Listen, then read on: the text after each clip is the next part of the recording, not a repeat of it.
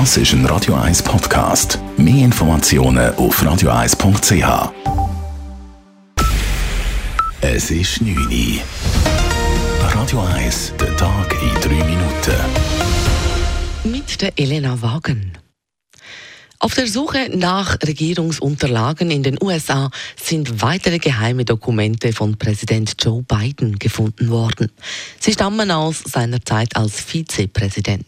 Die Unterlagen sind laut dem Weißen Haus in der Garage von Bidens Haus im US-Bundesstaat Delaware gefunden worden, sowie in einem angrenzenden Raum zwischen gelagerten Materialien. Es berichtet USA-Korrespondentin Tina Eck.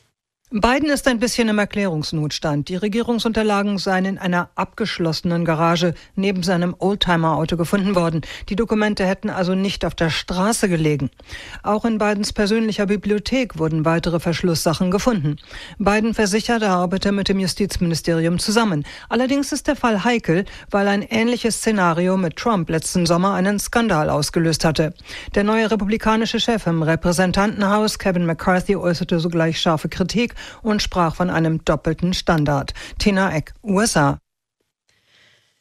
Schweizer Notfallstationen droht der Kollaps. In Schweizer Notaufnahmen gibt es derzeit so viele PatientInnen wie noch nie, warnen Notfallmedizinerinnen und Mediziner aus der Deutschschweiz und der Romandie. Laut Aris Exadactylos von der Gesellschaft für Rettungs- und Notfallmedizin sei der Grund eine Dreifachepidemie aus Covid, Grippe und RS-Virus, einer Atemwegserkrankung. Wir brauchen mehr und gut ausgebildetes Personal für unsere Notfallstationen, pflegende Ärztinnen äh, und technisches Personal, um die Situation auch in den nächsten Monaten und Jahren, denn es wird sich nicht beruhigen, äh, beherrschen zu können. Zudem sei die Situation im gesamten Gesundheitswesen prekär. Die Schweizerische Notfall- und Rettungsmedizingesellschaft fordert Kantone und Spitäler zum Handeln auf.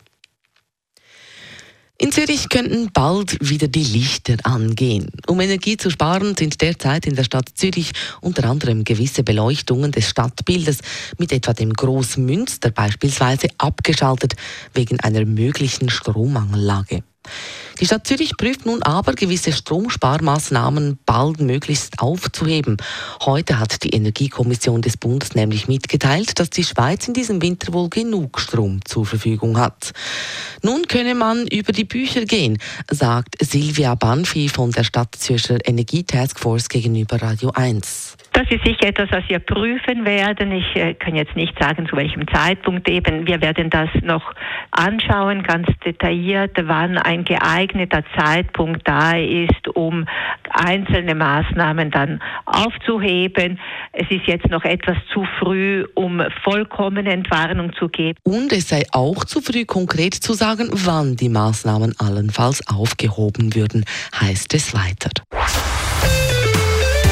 Radio 1 Wetter.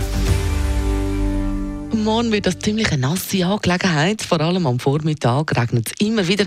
Am Nachmittag gibt es dann auch trockene Abschnitte. Das Ganze bei höchstens 9 Grad. Das war der Tag in 3 Minuten.